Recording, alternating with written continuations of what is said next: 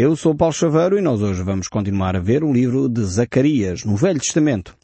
Nós já estamos no primeiro capítulo e nós já começamos a ver aqui a primeira visão de Zacarias. É um livro uh, com umas visões simbólicas que nos vão ajudar a entender algumas questões relativamente ao futuro.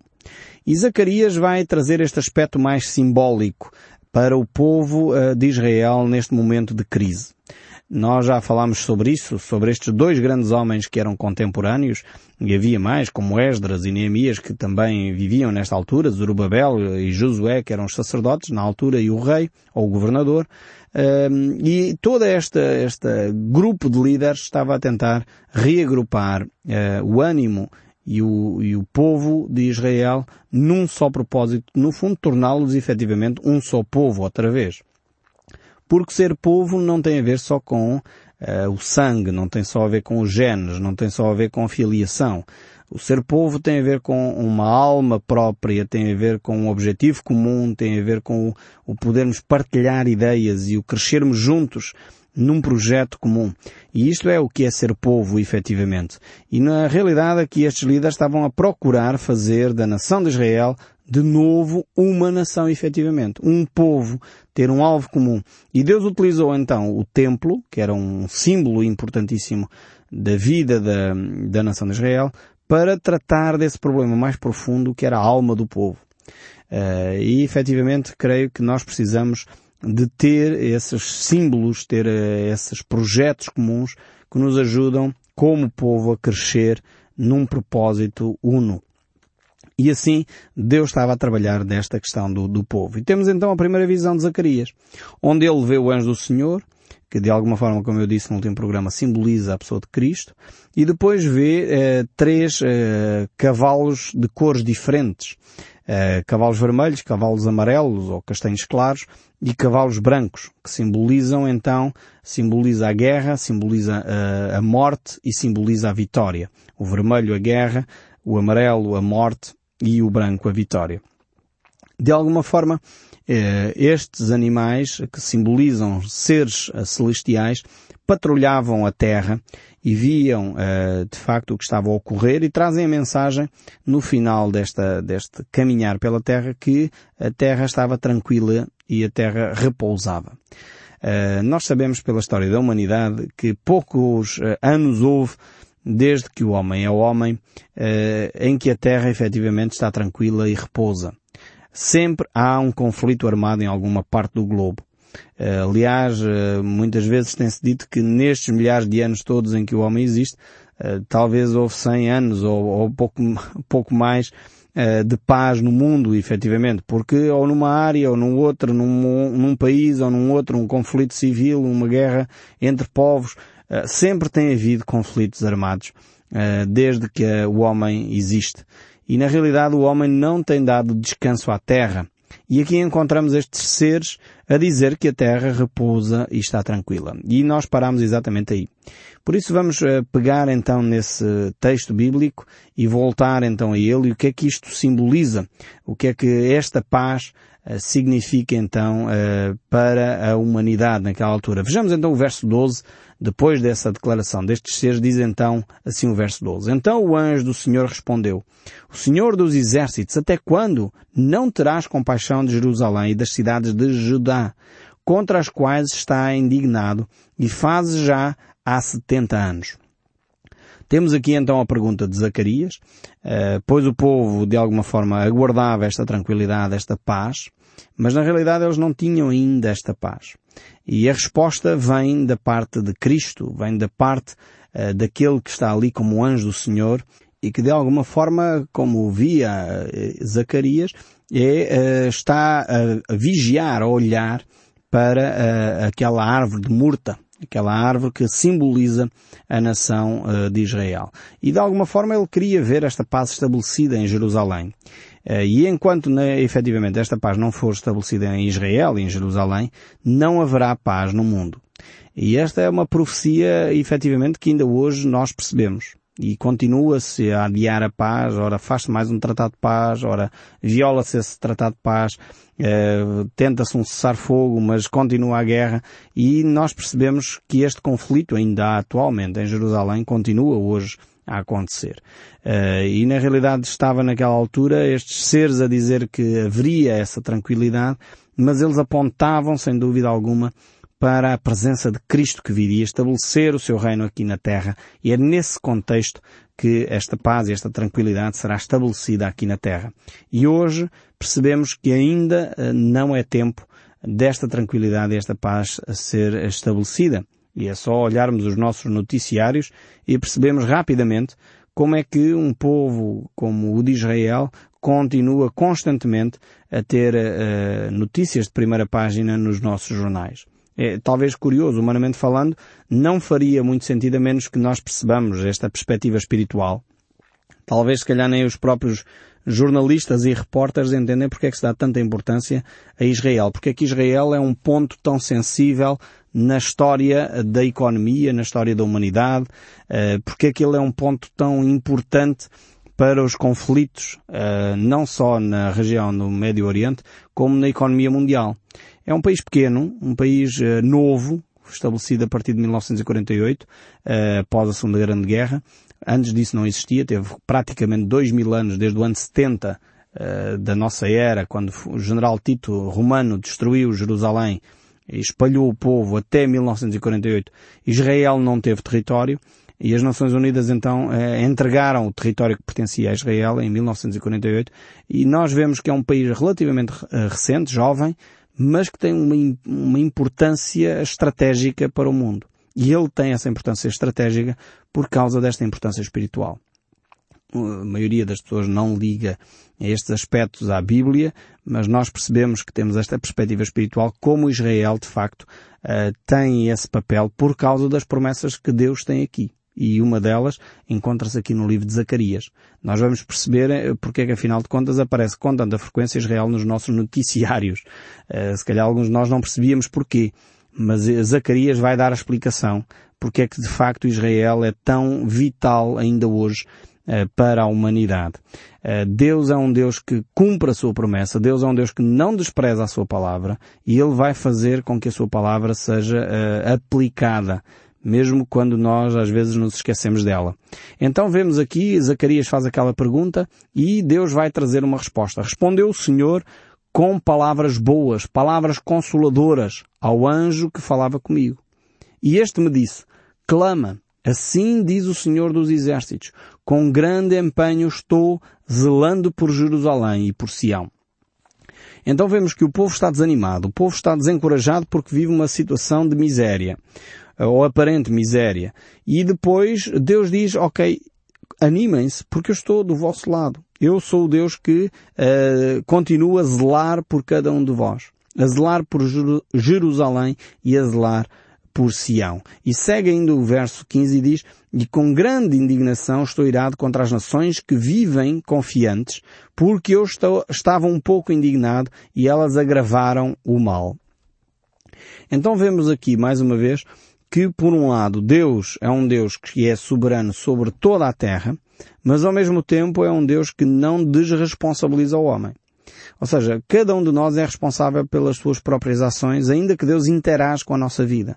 Ainda que Deus proteja cada um de nós, ainda que Deus guarda cada um de nós, ainda que Deus queira que nós vivamos dentro da sua vontade, Deus não é um Deus que nos vai desresponsabilizar. Não, antes pelo contrário. Aqui nós verificamos por este verso 15 que Ele vai responsabilizar as nações. Ou seja, Deus utilizou, é verdade, as nações para a disciplina da nação de Israel, porque Deus trata com a nação de Israel como se fosse um indivíduo quase. É interessantíssimo perceber isto também. Isto tem muito mais desdobramentos que nós não vamos ver aqui, mas a importância da, da, do grupo, a importância do coletivo, a importância do povo, e nós não nos podemos desresponsabilizar dizendo, ah, eu estou no caminho certo e o, o grupo, olha, que faça o que quiser. Não é assim. Uh, nós percebemos pelas Escrituras que uh, nós somos corresponsáveis uns pelos outros. E por isso a importância de espalhar a mensagem de Cristo. Tem a ver com isto. Tem a ver com o dizer aos outros o caminho certo é este. E por isso mesmo nós somos responsáveis por isso, por anunciar esta boa mensagem de Deus àqueles que ainda não o conhecem. E Deus irá responsabilizar-nos pelas nossas ações. Mas também ao mesmo tempo vemos aqui que o povo que de alguma forma foi utilizado por Deus para disciplinar a, a nação de Israel, exagerou. Foi muito além daquilo que Deus eh, queria que ele fosse. E Deus diz que vai, como é óbvio, responsabilizar esse povo, essas nações, pelos seus atos. E isso é extremamente interessante. Ou seja, Deus não é um Deus que está a dormir, não é um Deus injusto, não é um Deus que deixa as coisas ocorrerem a seu belo prazer. Não. Deus é um Deus que intervém. É um Deus que não permite que as injustiças continuem ad eterno. Não. Deus é um Deus que é justo e Ele não vai permitir que os uh, necessitados sofram uh, às mãos de qualquer pessoa assim de uma forma qualquer. Eu tenho visto, já na minha própria vida, na vida de alguns amigos nossos, que Deus efetivamente faz justiça. Mesmo quando os nossos tribunais não funcionam, Deus faz com que a justiça aconteça. E, e, mesmo quando a pessoa pensa que não, ah não, isto eu fiz agora como apetecia, agora vou, vou, vou viver a minha vidinha, Deus é um Deus de justiça. Deus não é um Deus tirano. Deus é um Deus de justiça. Deus é um Deus de graça, é um Deus de amor também, e às vezes dá uma segunda e terceira oportunidade, assim como nos dá a nós. Mas quando nós desperdiçamos as oportunidades de Deus, Deus fará a sua justiça. E é isso que Deus está aqui a dizer, por outras palavras, a estas nações, que elas foram longe demais, e por isso Deus agora vai ter de intervir, porque efetivamente Deus queria que a nação de Israel fosse disciplinada para ver se acordava, ver se mudava de atitude, mas efetivamente não queria que aquelas nações fossem tão bárbaras, tão, tão, tão maldosas, e exercessem tanta maldade sobre os povos. E por isso Deus diz que irá, uh, no fundo, também disciplinar esses povos. E o verso 16 diz então, Portanto assim diz o Senhor, Voltei-me para Jerusalém com misericórdia, a minha casa nela será edificada, diz o Senhor dos Exércitos, e o cordel será estendido sobre Jerusalém. Então Deus agora uh, vem com esta ação, uma ação de misericórdia, age com misericórdia para com o seu povo. E misericórdia é é bondade estendida a quem está na miséria. Ou seja, é, é eu fazer um favor a quem não me pode retribuir. É isto que é misericórdia.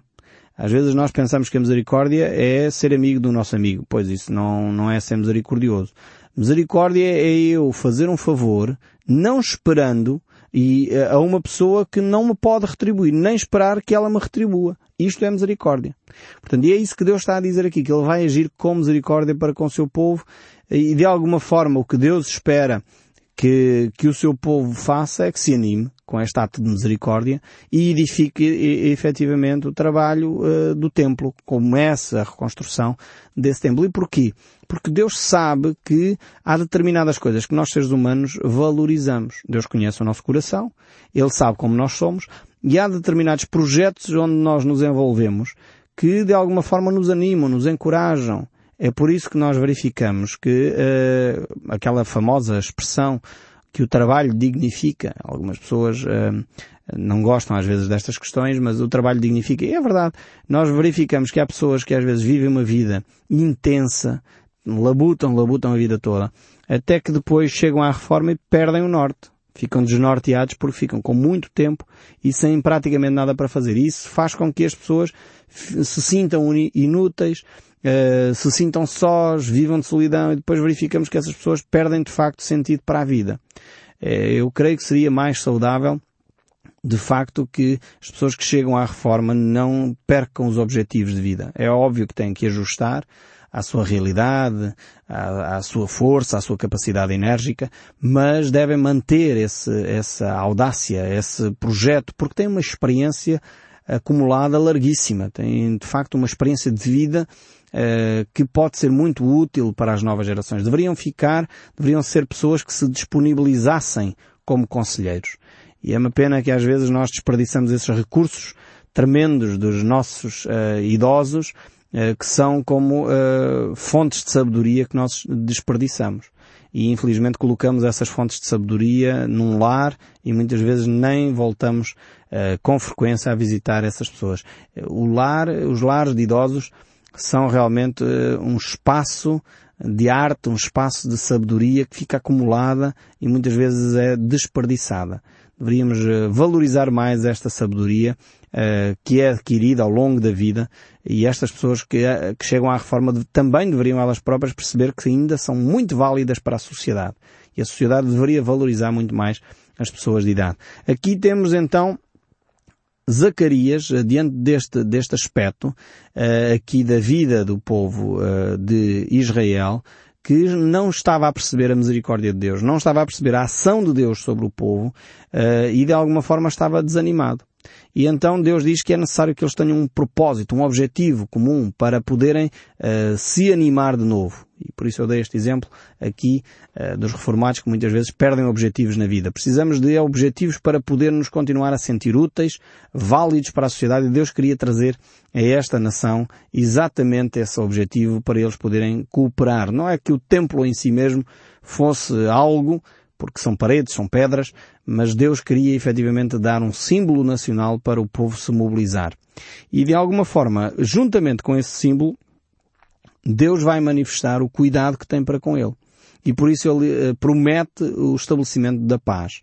Mas só quando Israel se voltar efetivamente para Cristo, ele poderá experimentar esta paz de Deus que excede o entendimento. Que é a paz de Deus que é prometida aqui. Enquanto isso não acontecer, o povo poderá até fazer uma série de acordos de paz e etc., mas não é a paz genuína que a palavra de Deus nos fala. Não é a glória genuína que Deus quer trazer ainda àquela nação. Aliás, nós podemos ver pelo Salmo, nos Salmos, por exemplo, Salmo 132, verso 13, onde diz assim, Pois o Senhor escolheu a Sião, preferiu-a por sua morada. Este é para sempre o lugar do meu repouso, aqui habitarei, pois o preferi. No Salmo 78, verso 67 diz, além disso, rejeitou a tenda de José e não elegeu a tribo de Efraim. Escolheu antes a tribo de Judá, o Monte Sião, que ele amava. E isto aqui para mostrar que Deus é um Deus fiel, é um Deus que ama o seu povo e que não o vai desamparar. Agora, muitas vezes nós queremos fazer também aplicar à nossa vida de uma forma assim direta aquilo que uh, são as promessas de Deus para o povo de Israel. Temos que ter alguma cautela com isto. Nós, Lisboa, não somos o Monte Sião. Ainda que algumas comunidades às vezes adotem estes termos, Uh, mas a Igreja é, é, algo que se relaciona com Deus, é um, uma entidade que se relaciona com Deus de uma forma distinta uh, da forma como Deus se relacionava com o povo de Israel.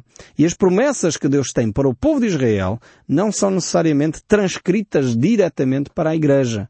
Temos que fazer esta distinção porque, infelizmente, muitas vezes queremos fazer aplicar textos bíblicos que são claros e, e inequivocamente dirigidos ao povo de Israel e Judá, uh, para nós hoje em dia e temos que fazer essa adaptação. É óbvio que tiramos lições e nós temos feito aqui no nosso programa essas lições, temos retirado essas lições para nós, mas temos que ter o cuidado para não fazer aplicações diretas de textos que Deus está a utilizar para a, a nação de Israel, para a nação de Judá. A Igreja é de facto algo que Deus uh, traz à, à, humanidade como um mistério, uh, oculto pelos séculos, diz o apóstolo Paulo, e que de facto tem um relacionamento com Deus uh, substancialmente diferente que tem o povo de Israel. E Deus vai restaurar de facto esta nação de Israel de uma forma uh, como ele a descreve aqui e já está de alguma maneira a fazer. É curioso uh, que, pelo menos que eu saiba, mais nenhum povo recebeu um território dado pelas Nações Unidas como o caso de Israel. o povo de Israel está-se a preparar de facto para a grande vinda do Senhor. E a única forma de Israel experimentar esta paz que encontra aqui em Zacarias é voltando-se para a pessoa de Jesus Cristo, aceitando a Cristo como Senhor e Salvador, como no fundo cada um de nós, experimentando então a glória de Deus efetivamente nos seus corações. O verso 17 aqui da profecia de Zacarias ainda diz, clama outra vez dizendo, assim diz o Senhor dos Exércitos, as minhas cidades ainda transbordarão de bens e o Senhor ainda consolará a Sião e ainda escolherá Jerusalém. Aqui o povo está de facto a ser desafiado a olhar para o futuro. E esta profecia aqui aponta claramente para um futuro.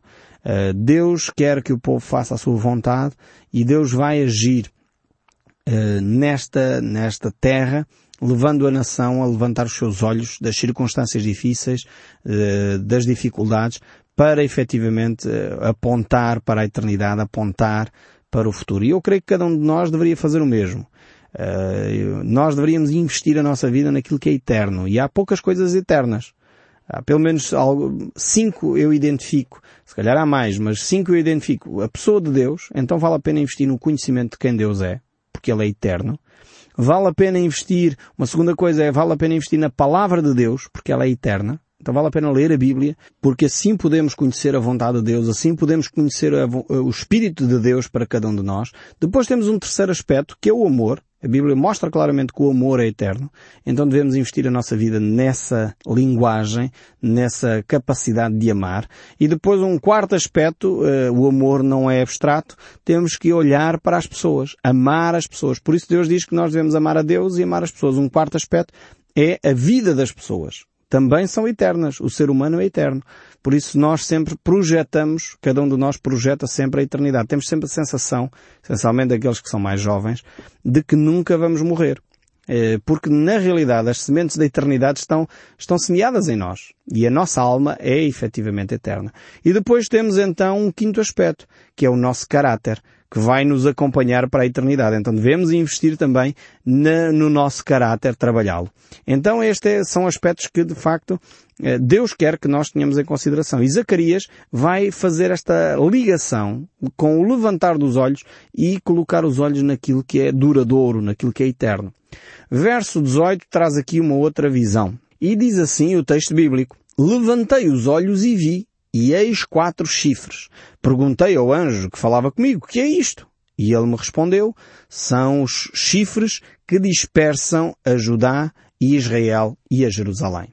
Aqui então temos mais uma visão que nós aqui vamos separar da visão seguinte, que está ligada, mas que é uma ou outra, nós consideramos aqui uma outra, que é a visão dos ferreiros, uh, enfim, então, estamos a utilizar imagens, mas esta visão dos chifres falam de nações. Quatro chifres representam aqui nações. E nós podemos identificar isso quando olhamos, por exemplo, para Daniel, capítulo 7, quando olhamos para o livro de Apocalipse, podemos ver isso, por exemplo, lendo só esse texto para concluir, os dez chifres que viste são reis, dez reis, os quais ainda uh, não receberam reinos, mas receberão autoridade como reis, como a besta durante uma hora.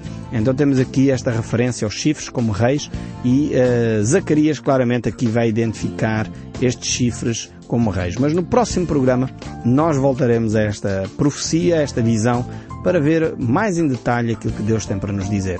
Até lá, que Deus o abençoe ricamente e não deixe de ouvir o som deste livro.